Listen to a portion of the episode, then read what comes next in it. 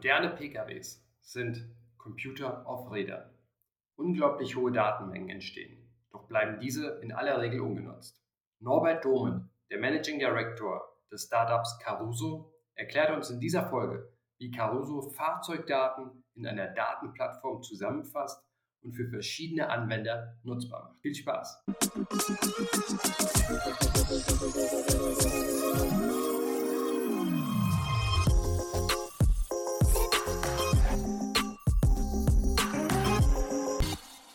Norbert, herzlich willkommen im Awake Mobility Podcast. Schön, dich hier ja. zu sehen. Wie geht's dir? Daniel, danke erstmal für die, für die Chance, hier dabei zu sein. Mir geht's gut. Gar keine Frage. freue mich jetzt auf das, was uns in den nächsten Minuten hier vor uns liegt. Sehr cool. Ja, erzähl doch mal. Ähm, Caruso, was macht ihr? Was ist äh, euer, euer Kern? Ja, der Kern von Caruso ist äh, eine, eine Plattform, die sich mit dem Thema von Telematikdaten beschäftigt, und zwar in einer ganz bestimmten Ausprägung. Es geht um die Daten, die heute ein Fahrzeug selbst erzeugt. Du wirst wissen, dass moderne Fahrzeuge ja nicht nur noch ein Fortbewegungsmittel sind, um von A nach B zu bekommen, sondern gleichzeitig jede Menge Daten generieren. Mhm. Äh, und es geht darum, diese Daten äh, nutzbar zu machen für verschiedenste, wie wir sie nennen, Konsumenten. Und genau da steht Caruso. Wunderbar. Ähm, wenn wir jetzt noch mal ein bisschen in der Zeit zurückspringen, mhm. ähm, wo kommst du denn her? Wo kommt deine Expertise her in dieser Branche? Was war denn dein Background? Ja, also klassisch bin ich äh, Ingenieur für Maschinenbau, Schwerpunkt Fahrzeugtechnik, habe später irgendwann nochmal Betriebswirtschaft oben drauf gesetzt ja. und war eigentlich so ein bisschen prädestiniert für so die klassische Ingenieurslaufbahn mhm. im ganzen Thema. Ähm, habe auch irgendwann mal beim TÜV Rheinland gearbeitet, Beruf angefangen, so als klassischer äh, in Richtung Ingenieur ja. äh, im Bereich Homologation, also sprich Neuzulassung von Fahrzeugen, Crashtests mhm. und solche Themen. Habe aber relativ schnell mein, mein Fable für das Digitale entdeckt. Jetzt äh, war das Wort digital zu der Zeit noch nicht mehr unbedingt in, in, äh, in, in jedermanns Munde. Ja. Aber es ging eben schon darum, wie kann man durch Software bestimmte Geschäftsprozesse optimieren oder auch zum Teil neu gestalten. Und ich hatte die, die, die Chance, den damaligen Vorstand VDO Siemens kennenzulernen, der gerade von der Zulieferindustrie den Auftrag hatte, ähm, ein Unternehmen zu gründen, was den Salopp das Ziel hatte, die ganzen Papierkataloge dieser Welt loszuwerden und durch mhm. digitale Lösungen zu ersetzen. Also sprich, man hat damals äh, das Ziel gehabt, wir statten Werkstätten mit Katalogen auf CD aus. Da muss man Mitte 90er alle haben gesagt, ja, ja, macht ihr mal, die haben gar, die haben gar keinen PC. Probiert ja. das mal. Ich kann auch sagen, ich habe das ganze Thema zehn Jahre mit begleiten dürfen, von einer relativ sehr, sehr kleinen äh, Unternehmung von so 15 Leuten bis heute zum absoluten Weltmarktführer mhm. in diesem Bereich. Der, man würde heute das Wort Digitalisierung nutzen, die gesamte Wertschöpfungskette im äh, Werkstattbereich, wenn es um die Lieferung von Teilen geht, von der Industrie bis zur Werkstatt digitalisiert hat. Das sind Kataloglösungen, das sind äh, aber auch äh, E-Commerce-Lösungen, sodass eben äh, der gesamte Prozess abgebildet wird. Ich bin danach dann gefragt, nach zehn Jahren gefragt worden, ähm, ob ich mir vorstellen kann, ein Unternehmen mitzuentwickeln, die Eukon in Münster. Auch mhm. damals ein sehr, sehr kleines Unternehmen, hat sich auch im Automotive-Bereich beschäftigt mit, mit einem etwas anderen Thema, also vor allem mit dem Thema Pricing, hat gleichzeitig im Versicherungsbereich Versicherer dabei unterstützt, das Claims Management, Schadenmanagement zu digitalisieren, was zu dem Zeitpunkt völlig manuell entsprechend teuer war. Habe das weiter für zehn Jahre gemacht, äh, in der ganzen Thematik auch recht erfolgreich, so dass wir auch da sowas wie einen Branchenstandard in beiden, in beiden Branchen etabliert haben. Ja, und jetzt bin ich seit anderthalb Jahren äh, Geschäftsführer der Caruso. Die drei Jahre vor der Caruso war ich verantwortlich für ähm, ja, Europas größtes Werkstattnetzwerk im Bereich Karosserie und Lackinstandsetzung mit einem klaren Zugang zu Versicherungen. Ne? Klar, so Unfallschäden sind ja. im großen Teil versichert, Gott sei Dank.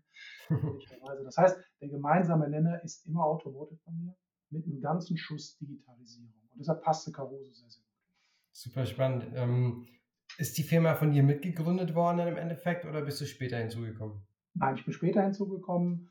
Äh, es ist also so, dass es äh, Caruso im Gegensatz zu seinen Wettbewerbern ähm, eine klare strategische Bedeutung das heißt, die ersten Gedanken für so etwas wie Caruso haben sich die großen äh, Teilehersteller, also jetzt mal namentlich so auszugsweise so ein Bosch, so ein ZF, die man auch typischerweise außerhalb dieser Branche kennt. und die globalen Händler gemacht, also die Großhändler gemacht, die gesagt haben, Mensch, wenn diese Fahrzeuge in Zukunft äh, auch Daten generieren, dann liegt in diesen Daten eine Riesenchance, aber auch ein Disruptionspotenzial. Das heißt, wir müssen schauen, dass wir Zugang zu diesen Daten bekommen und diese Daten dann wertschöpfend in unsere Geschäftsprozesse einfließen lassen. Das war so 2013, 2014 waren so die ersten Gedanken. Caruso ist dann 2017 endgültig gegründet worden. Ja. Also es ist äh, im Gegensatz zu, zu Wettbewerben, wie ich gerade gesagt habe, eine, vor allen Dingen eine strategische Initiative, um das Kerngeschäft unserer Gesellschafter äh, weiter zu stützen. Das ist ja wirklich sehr spannend, wenn du sagst, verschiedene große Player haben sich zusammengetan, um gemeinsam in der digitalen Welt dann auch wirklich einen Platzhirsch aufzubauen. Ja, absolut. Absolut, natürlich, da sitzen auch Wettbewerber zusammen, gar keine Frage, mhm. weil man einfach festgestellt hat, die Herausforderung ist so groß, dass sie selbst von Global Playern alleine nur schwer bewältigt werden können. Man hat also sich klar entschieden zu sagen, wir, kommen, wir, wir setzen uns zusammen, machen das ganze Thema gemeinsam, ähm, weil diese Herausforderung eben äh, doch ordentlich ist. Ja? Und man muss diese Herausforderung bewältigen. Es gibt da keine Alternative zu. Alles andere würde dazu führen, dass man eventuell dann in Zukunft Werkstätten, äh, Fahrzeuge in den Werkstätten nicht mehr reparieren könnte. Mhm. Unglaublich spannend. Wie würdest du denn jetzt äh, Caruso in einem Satz beschreiben? Oder ich versuche es vielleicht mal. Äh, ein, ein, Marktplatz für Fahrzeugdaten. Ein Marktplatz wäre zu wenig. Das würde ja, das würde ja implizieren, dass äh, man Konsumenten findet, die sich automatisch aus diesen Daten bedienen und dort ihre Geschäftsprozesse mhm. äh, unterstützen. Das wird irgendwann der Fall sein. Heute ist es noch ein bisschen anders. Heute ist Caruso ein, Caruso ein Marktplatz, aber auf der anderen Seite auch ein Berater. Okay. Weil was, diese, was, was die Neuartigkeit dieses Geschäftes ausmacht, ist, dass weder die Datenerzeuger, sprich die Fahrzeughersteller, noch die Datenkonsumenten, und das kann ein Versicherer, eine Flotte, ein Leasingunternehmen sein, noch nicht so hundertprozentig wissen, was kann ich eigentlich mit diesen Daten machen. Das heißt, die Projekte, die wir heute machen, sind oft gemeinsame Projekte. Da ist ein Fahrzeughersteller drin, da ist vielleicht ein Versicherer drin, Caruso ist da drin, wo man erstmal gemeinsam versucht herauszufinden, wie kann man diese Wertschöpfung denn auch wirklich in die Realität bringen. Das heißt, Marktplatz ja, aber mit einer klaren Consulting-Komponente dabei. Verstehe. Und diese Consulting-Komponente ist so relevant, da der Markt heute noch nicht äh, genügend entwickelt ist, würde ich mal sagen.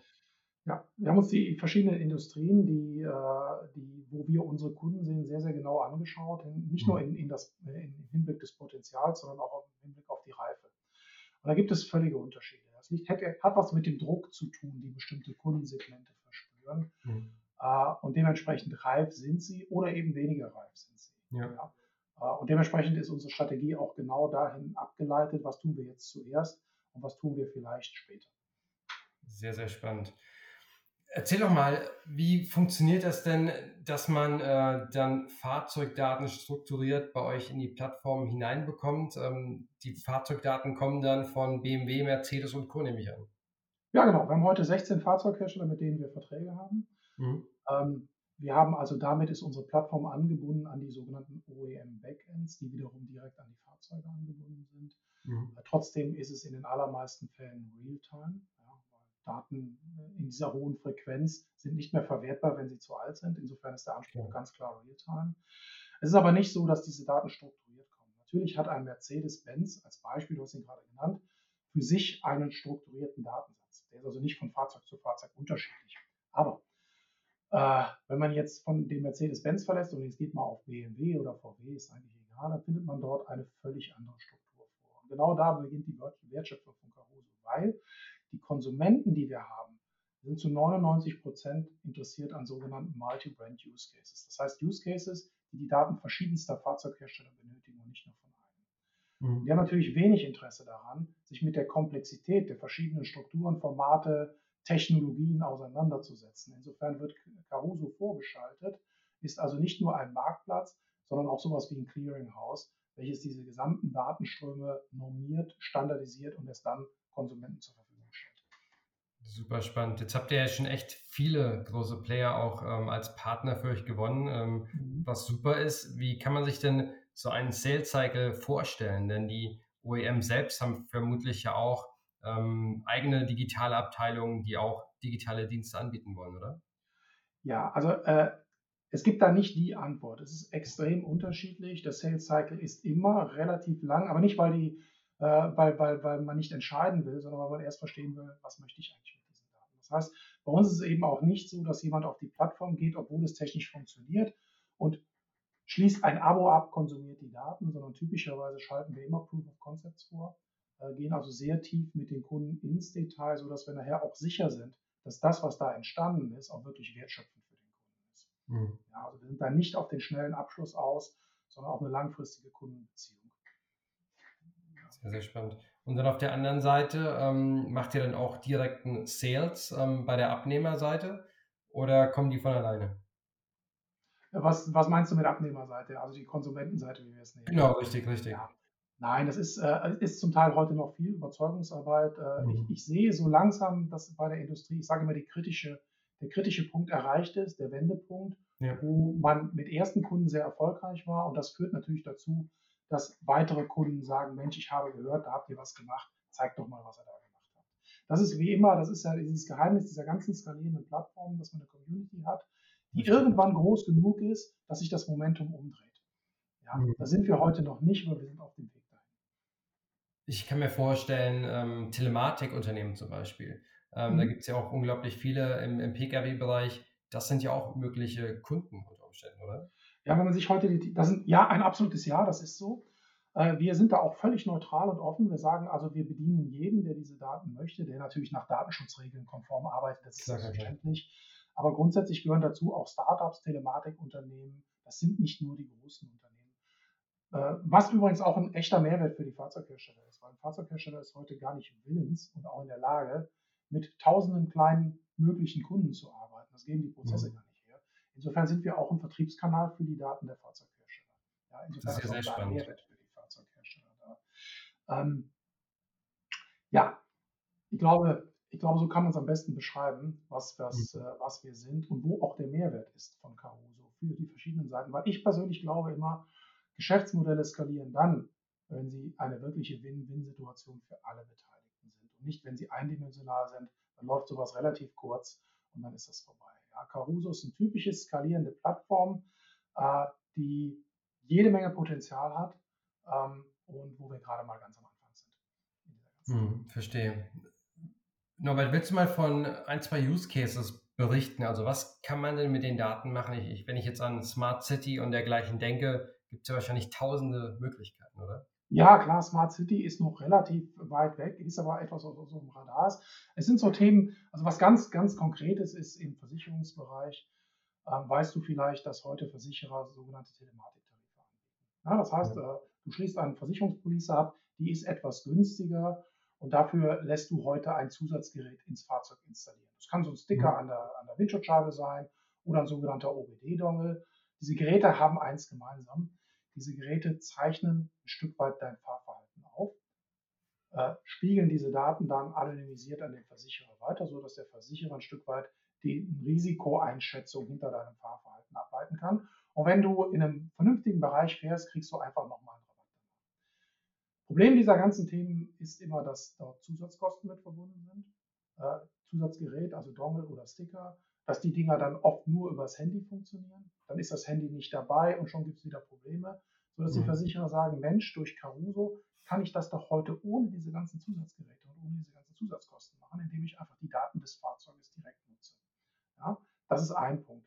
Weiter geht das auch im Versicherungsbereich in Richtung Crash-Erkennung. Ein Versicherer hat heute grundsätzlich die Herausforderung, dass seine Profitabilität im Bereich Kfz-Versicherung massiv angestrengt ist, bis hin negativ. Mhm. Das liegt einfach daran, dass die Instandsetzungskosten immer teurer werden ja, und man gleichzeitig die Prämien nicht erhöhen kann, weil die Transparenz ist äh, dank der Vergleichsportale da. Leute wechseln relativ einfach ihre Versicherung. Also hat ein Versicherer die hohe Herausforderung, wie schaffe ich denn eigentlich meinen Schadenabwicklungsprozess zu optimieren und schneller zu machen. Und das ist das Erste, das Erste, was er dafür wissen muss, ist, dass in dem Moment, wo ein Unfall passiert ist, muss er darüber informiert genau da setzen wir an. Wir nennen das First Notification of Loss, äh, wo wir einen Service heute haben, der nichts anderes macht, dass im Falle des Unfalles an den Versicherer Daten gesendet werden. Und zwar nicht nur, wo ist der Unfall passiert, sondern wie schwer war der Unfall wo ist die, die, die Impact-Zone, wie wir das nennen, also wo ist das Fahrzeug getroffen worden mhm. und wie äh, äh, und, und äh, das geht bis hin zu, welche Teile wurden denn wirklich beschädigt in dieser ganzen Thema. Ja. Was dem Versicherer die Möglichkeit gibt, sehr früh auf den Schadenabwicklungsprozess Einfluss zu nehmen und den im seinen Sinne zu steuern, aber auch im Sinne seines Kunden. Weil äh, man muss eben verstehen, ähm, der Versicherungsmarkt, wir haben ja nicht mehr Fahrzeuge. Der Fahrzeugpark ist mehr oder weniger konstant. Im Moment in, in Deutschland, aber auch in Europa wächst also nur marginal. Das heißt, wir haben da eine klare Verdrängung. Das Fahrzeug ist entweder bei A oder bei B versichert. Das heißt, mhm. Kundenbindung ist ein Schlüssel. Und Versicherer versuchen im Moment, dieses negative Erlebnis eines Unfalls in ein positives Serviceerlebnis zu verwandeln. Und genau da setzen wir an, indem der Kunde möglichst früh abgeholt wird in dieser Stresssituation. Ne? Weil statistisch passieren alle sieben Jahre passiert ein Unfall. Bei dem einen dauert es ein bisschen länger, bei dem einen ein bisschen kürzer, aber statistisch alle sieben Jahre. Das heißt, der Autofahrer ist nicht vorbereitet auf diese Situation, ist völlig alleine gelassen, ist eine pure Stresssituation und es geht eben darum, ihn möglichst reibungslos durch diesen Prozess zu führen, so dass er dann nachher sagt, okay, ich habe einen Unfall gehabt, aber Mensch, ich bin von meinem Versicherer so gut betreut worden, da kündige ich nie wieder. Und da hilft, da hilft Caruso ein Stück weit zu, zu dieser ganzen Thematik. Super. Nächste Beispiel wäre, ja. Ja, ja, führ noch ein zweites Beispiel aus und dann hätte ich eine, eine sehr, sehr spannende Frage dazu. Nächste Beispiel bin ich mal so ein bisschen im, im Bereich, wo wir herkommen, das Thema Werkstatt. Äh, Fahrzeuge können heute recht genau prognostizieren, wann, ihr nächster, wann ihre nächste Inspektion servicefällig ist. Früher war das so alle 10.000 Kilometer oder jedes Jahr. Das ist heute nicht mehr so. Die Services werden zum Teil dynamisch vom Fahrzeug selbst berechnet, je nachdem, äh, welche, welche, welches Fahrprofil gefahren wurde. Und es ist natürlich für eine Werkstatt optimal, wenn ich nicht nur weiß, da kommt jetzt ein, äh, ich kriege einen Anruf, also will jemand eine Inspektion haben, sondern ich sehe, dass ein Fahrzeug demnächst eine Inspektion braucht. Damit habe ich die Möglichkeit, meinen Kunden als Werkstatt vorab zu informieren und kann meine Werkstattauslastung und damit meine Produktivität optimieren. Der Klassiker der Beispiele ist immer im Winter, wenn die Fahrzeuge dann nicht mehr anspringen, weil die Batterie dann endgültig leer ist. Das kann ich bei modernen Fahrzeugen durchaus vorher erkennen. Und es ist natürlich super, wenn mich meine Werkstatt dann anruft und sagt, komm bitte mal vorbei, ich sehe da, du hast da eine Unterspannung, bevor du liegen bleibst. Das wäre so ein ganz einfacher Use Case, der aber eben auch verlässliche Daten braucht und diese Art von Daten bringen wir bei. Super. Du hast eben Neufahrzeuge angesprochen. Ja. Ähm, inwieweit sind denn heutige Fahrzeuge, die auf der Straße rumfahren, schon über ein Konnektivitätsmodul auch vernetzt? Ja, also ähm, grundsätzlich ist es so, dass wir heute noch einen wirklich kleinen Prozentsatz des Gesamtfahrzeugstamms sehen, der wirklich, äh, wir sagen das Native Connected ist. Das heißt, der mhm. eigene Hardware und Software an Bord hat, der diese, der diese Daten nicht nur sammelt im Fahrzeug, sondern auch dann senden kann. Und alles ohne zusätzliche Hardware. Äh, irgendwo zwischen 3 und 5 Prozent. Aber das Schöne an diesem Geschäft ist, jedes neue produzierte Fahrzeug bringt diese Fähigkeit mit. Und typischerweise ersetzt jedes neu produzierte Fahrzeug ein altes Fahrzeug. Ja, das heißt, unser Markt, wenn man es denn so nennen will, wird jeden Tag ein Stück weit größer, ohne dass wir da was zutun. Ja. Äh, vom Jahr her kann man sagen, das fing an so 2016 sehr sporadisch, hat dann so langsam Fahrt aufgenommen mit 17, 18, aber eigentlich kann man sagen, dass erst ab 2019, 2020 die Fahrzeuge wirklich durchgehend äh, fähig sind, entsprechend äh, Daten zu senden. Mhm. Robert, wie ist das mit, mit Ownership der Daten und auch äh, Privacy? Ähm, ja. Wem gehören die Daten? Die also es gibt, es gibt jede Menge Diskussionen, wem die Daten gehören. Wir haben da eine ganz klare Meinung zu. Wir sagen, die Daten gehören dem Fahrzeughalter in dieser mhm. ganzen Thematik, weil er erzeugt sie ja dadurch, dass er das Fahrzeug fährt. Und dementsprechend sind wir auch äh, von Anfang an haben wir, haben wir darauf geachtet, dass wir datenschutzkonform sind. Das heißt, äh, eine der größten Herausforderung in dieser Plattform war das sogenannte Consent Management. Consent Management bedeutet, ich als Halter gebe elektronisch meine Zustimmung, wer meine Daten für welchen Use Case bekommt. Mhm. Und ich kann mich darauf verlassen, dass diese Daten auch nirgendwo anders hingehen. Also Beispiel nehmen wir wieder diesen Telematiktarif. Ähm, dann habe ich natürlich irgendwo, wenn ich diesen Tarif äh, haben möchte, unterschreiben möchte, steht irgendwo im Versicherungsvertrag eine Klausel drin und hiermit erkläre ich mich einverstanden, dass diese Daten an den Versicherer gehen. Das unterschreibe ich, in dem Moment ist der Konsens, Konsent erfolgt. Nächstes Beispiel wäre so Themen wie, wir nennen es Roadside Assistance. Also ich habe eine Panne, dann ist es mhm. natürlich ideal, dass der Pannenhelfer schon eine Information hat, bevor er losfährt. Ja, Im Idealfall das richtige Ersatzteil schon im Kofferraum hat. Weil wir kennen das ja alle. Ja, Extremsituation, ich habe nachts im Regen um 3 Uhr eine Panne, mein Auto steht. Ja. Wenn ich dann schon eine Stunde auf die Pannenhilfe sage, die mir dann sagt, äh, sorry, ich kann das nicht reparieren, ich muss dich in die Werkstatt schleppen, dann ist das nicht so richtig toll. Ne? Ideal ist es natürlich, dass der Pannenhelfer in die Lage versetzt wird, das Fahrzeug an Ort und Stelle wieder flott zu machen. Mhm. Dafür nutzen wir solche Daten. Auch da muss ich natürlich vorher als Halter ja, eines, äh, eines, ein, eines Clubs vorher mein Einverständnis zu geben, dass das passiert. Gebe ich mein Einverständnis nicht, werden diese Daten in keinem Fall transportiert. Sehr spannend. Und wenn die Daten dann bei euch ankommen, du hast ja davon gesprochen, dass ihr auch noch eine große Analytics-Einheit habt, die, dass die Daten äh, harmonisiert werden und so weiter ähm, und dann auch von anderen Nutzern vielleicht weiterverarbeitet werden können. Das bedeutet im Endeffekt, ihr seid auch eine Data Science Company im Endeffekt. Ja, ja. Also ich, ich gebe mal ein ganz triviales Beispiel. Mhm. Es geht um den Tankfüllstand. Das ist typischerweise so ein Datensatz, der von vielen Fahrzeugen äh, äh, geliefert wird. Mhm. Und der eine sagt, äh, ich gebe den Tankfüllstand in Litern an, also 60 Liter, und der nächste sagt, ich gebe in Prozent an. So. Klingt jetzt trivial, ist aber für die Weiterverarbeitung schon immer wieder eine Hürde. Ja, weil ich ja. muss ja in den weiterverarbeitenden Systemen schauen, wie kriege ich das irgendwo, wie kriege ich das irgendwo so dargestellt, dass es für meine Sachbearbeiter oder für meine Callcenter, je nachdem, wer auf diese Daten draufschaut, auch Sinn macht. Mhm. Das war jetzt ein ganz simples Beispiel, das geht auch viel, viel, viel komplexer. Da nehmen wir das Thema Unfall.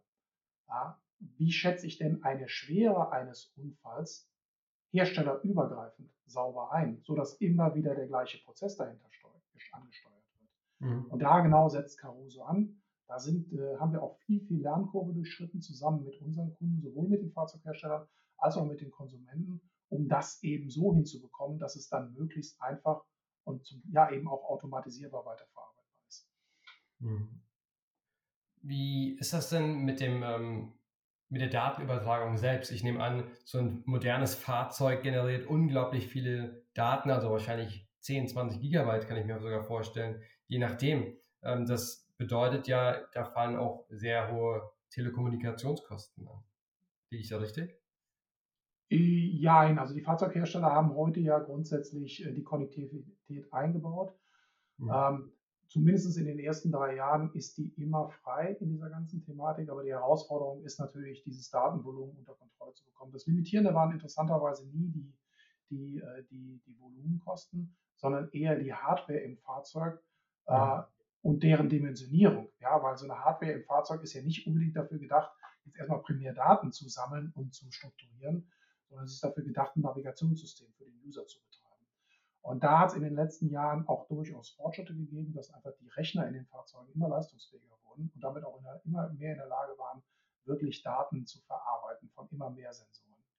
Ja, ja. aber wenn man, es fing an so an mit, mit, mit, mit reiner Pull-Geschichte. Das heißt, wir haben beim Fahrzeughersteller für eine bestimmte Fragestellung mal einen Datensatz angefragt. Wenn man jetzt aber mal an das Unfallbeispiel äh, denkt, dann macht das wenig Sinn. Ja? Das heißt, äh, dann kriege ich dann eine Information, dass vor zwei Tagen ein Unfall war, ist nicht wirklich werthaltig. Das heißt, man ist im nächsten Schritt auf die sogenannte Push-Technologie gegangen. Das heißt, bestimmte Events haben dazu geführt, dass wir proaktiv informiert wurden.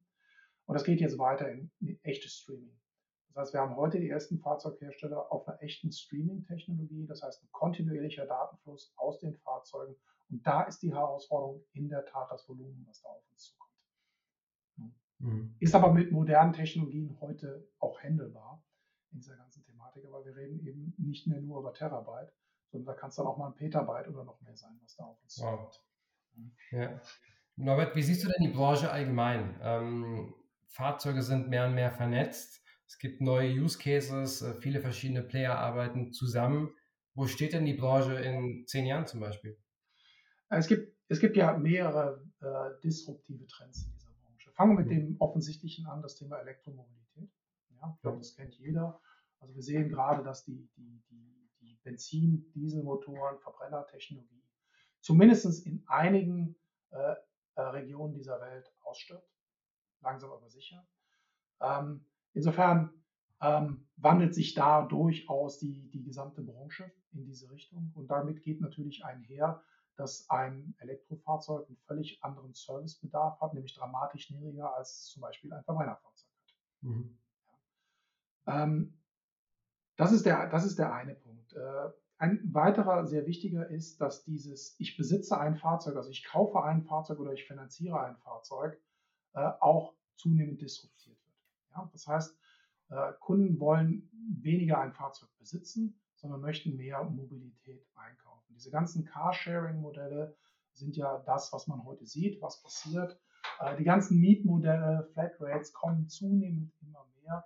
Liegt natürlich auch daran, dass ich heute einen Restwert eigentlich gar nicht mehr prognostizieren kann. Ja, diese ganzen Themen, Dieselskandal und all das haben das natürlich beschleunigt, sodass Leute einfach Angst haben, ein Fahrzeug zu kaufen, weil sie wissen nicht, kann ich dieses Fahrzeug morgen weiter benutzen oder was ist denn eigentlich der Wiederverkaufswert dieses Fahrzeugs? Ja. Das heißt, wir sehen schon einen sehr, sehr, sehr schnellen Technologiewechsel im Moment, der dazu führt, dass Leute sagen, ich möchte das Risiko nicht mehr auf mich nehmen, ich möchte aber trotzdem mobil bleiben, also schaue ich, ob ich ein Fahrzeug mieten oder, oder, oder sogar scheren kann.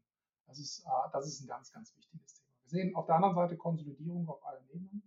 Fahrzeughersteller konsolidieren, wir sehen es bei uns im Markt, Teilehersteller konsolidieren, Großhandelsstrukturen konsolidieren, selbst Werkstattstrukturen konsolidieren einfach als Reaktion auf den Markt, der an sich irgendwo so ein Stück weit sich ja ändert. Ich will nicht sagen, dass er kleiner wird, er wird anders. Mhm. Also ich hatte gerade gesagt, dieses Thema After-Sales-Geschäft, also ich liefere Teile und Arbeits- und, und Arbeit, um eine Inspektion eines Fahrzeugs durchzuführen. Ist bei einem Verbrennerfahrzeug offensichtlich, was da passiert ist. Als erstes mal der Ölwechsel und dann so Themen wie Filter und Zündkerzen und all das. Wenn ich mir jetzt ein Elektrofahrzeug anschaue, gibt es das nicht mehr. Gibt kein Öl, gibt auch keine Zündkerzen und gibt nur noch ganz, ganz wenige Filter. Selbst die Bremsen halten sehr, sehr, sehr lange einfach durch die Rekuperation. Mhm. Auf der anderen Seite sehen gerade Fahrzeughersteller natürlich eine Riesenchance dahinter, aus diesen Daten, was die die Fahrzeuge generieren, äh, auch ein Geschäft zu machen. Und wir sehen Fahrzeughersteller, die das durchaus inzwischen in den Mittelpunkt ihres, ihres, äh, ihrer, ihrer, ihrer Wertschöpfung gesetzt haben. VW ist ein schönes Beispiel. VW ist derjenige, der ja ganz offen sagt, wir sehen ein Fahrzeug anders, als das in der Vergangenheit war. Wir sind sehr, sehr nah an dem Gedanken Tesla. Also wir mhm. sagen ein bisschen salopp jetzt ausgedrückt, es ist eigentlich ein Stück Software auf Rädern, was wir haben. Und dementsprechend läuft die Investition dort. Also insofern wird sich der Markt da dramatisch ändern. Es wird dauern, das passiert nicht von heute auf morgen. Aber wenn man sich mal die Zulassungsstatistiken der E-Fahrzeuge anschaut, dann steigt die von Monat zu Monat. Insgesamt ist, der, ist, der, ist, ist die Gesamtzahl relativ zu allen Fahrzeugen noch relativ gering. Aber wir werden das, äh, ich glaube, dass es in den nächsten Jahren deutlich anders sein wird. Hm. Wie schaut es denn mit dem Thema autonomes Fahren aus? Ja, wir haben ja heute schon, äh, sind wir auf Level 2. Mercedes hat es gerade angekündigt, auf Level 3 von 5, was das Thema autonome Fahren anbelangt. Das heißt, meiner Meinung nach äh, wird das Thema kommen. In welcher Geschwindigkeit werden wir sehen? Weil es ist ja nicht nur ein Technikthema, sondern es ist vor allen Dingen auch ein regulatorisches Thema. Also habe ich die regulatorischen äh, Freiheitsgrade, habe ich, die, habe ich die Regeln, die es mir überhaupt erlauben, autonom zu fahren. Spannendes mhm. Thema. Aber Daten ist natürlich absoluter Schlüssel. Weil autonomes Fahren geht nur, äh, indem auch Fahrzeuge Daten miteinander austauschen. Ne? Das ist das V2V, also Vehicle-to-Vehicle-Communication oder V2X, also das Fahrzeug kommuniziert mit der Ampel als Beispiel mit einem anderen ja. Und diese Thematiken werden kommen. Die werden kommen. Aber äh, die ganzen Prognosen, was das Thema wirklich auto, autonomes Fahren waren, waren viel zu optimistisch. Ja, wenn man den mhm. ersten Prognosen geglaubt hätte, dann würden heute schon ein Großteil autonome Fahrzeuge auf der Straße fahren. Wir sehen teilautonome. Also Fahrzeuge Level 2, Level 3, wo der Fahrer nach wie vor die Verantwortung hat und nicht das Fahrzeug. Mhm. Also meine persönliche Meinung ist, es wird kommen, aber es wird deutlich länger dauern, als man das ursprünglich gedacht hat. Mhm. Ist auch so ein Generationsthema, ehrlicherweise. Ja. Wenn, ich mich, wenn, ich, wenn ich ehrlich zu mir selbst bin, ja, und jetzt bin ich so ein Fahrzeugverrückter, kann ich mir das echt schlecht vorstellen, dass mich ein Fahrzeug durch die Gegend fährt. Wenn ich die jüngere Generation frage, wird das mit Sicherheit anders aussehen, diese Thematik. Dann hängt es auch immer davon ab, welche, welches Fahrprofil habe ich denn eigentlich. Ja. Äh, fahre ich in der Stadt von A nach B, keine Frage, dann macht das Sinn. Mein Taxi auch, bin ich ja auch gefahren in der ganzen ja. Geschichte. Mache ich andere Themen, macht es vielleicht ein bisschen weniger Sinn. Das heißt, äh, die Trends laufen eindeutig dahin, aber es sind, glaube ich, noch einige Sachen zu erfüllen, bevor es wirklich den Durchbruch hat. Mhm. Du hast eben eine Ampel angesprochen. bedeutet das, dass ihr euch auch vorstellen könntet, dann in Zukunft nicht nur Fahrzeugdaten in eure Plattform mit aufzunehmen, sondern generell auch Smart City-Daten? Ja, absolut. Wir glauben, dass Mobilität, also Fahrzeuge und Städte, in denen sie nun mal fahren, sich überhaupt nicht voneinander trennen lassen. Mhm. Äh, da gibt es auch die ersten Überlegungen, auch die ersten Forschungsprojekte hin, ähm, aber das wird noch sehr, sehr, sehr, sehr lange dauern. Ähm, ich glaube, das wird kommen, gar keine Frage, weil nur so wird es funktionieren. Dass Infrastruktur mit Fahrzeugen kommuniziert, um eben in diese Richtung kommen zu können. Das ist meine persönliche Meinung dazu. Wunderbar. Vielleicht abschließend, was wären denn deine persönlichen Wünsche auch in Richtung Politik? Ähm, was sollte sich denn verändern, ähm, damit euer Geschäftsmodell in Zukunft noch schneller wachsen kann und besser funktioniert? Also wir glauben an den Datenaustausch zwischen Unternehmen. Äh, ich weiß nicht, ob du das weißt, aber wir sind Gründungsgesellschafter des Datenraums Mobilität und aus diesem Grund ja. geworden in mhm. Deutschland. Und der Datenraum Mobilität ist ja in erster Linie ein, eine, eine Initiative großer Unternehmen in Deutschland und auch vor allen Dingen der Politik, steht auch im Koalitionsvertrag das Thema drin, um eben Daten nach europäischen Regeln austauschen zu können und es nicht den amerikanischen Hyperscalern zu überlassen. Weil wir ja alle wissen, äh, deren, ich sag mal, Vorstellung von Datenschutz äh, differiert dann doch ein Stück weit von der europäischen Vorstellung von Datenschutz. Ja. Das heißt, ich würde mir wünschen, dass die Politik die, die Weichen weiter dahin stellt, dass wir Daten wertschöpfend miteinander austauschen können, um einfach innovativ, Innovationen auch real werden zu können. Man muss einfach sagen, man muss auch ein bisschen aufpassen, dass der Datenschutz, der absolut sinnvoll ist, also bitte nicht falsch verstehen, aber nicht so reglementiert, dass wir immer wieder auf der Bremse stehen, während uns andere links und rechts überholen. Ja, das ist doch ein gutes Schlusswort. Vielen, vielen Dank, Norbert. Hat mir sehr viel Spaß gemacht. Ich wünsche euch weiterhin alles Gute. Bis demnächst. Danke dir. Bis dann. Tschüss.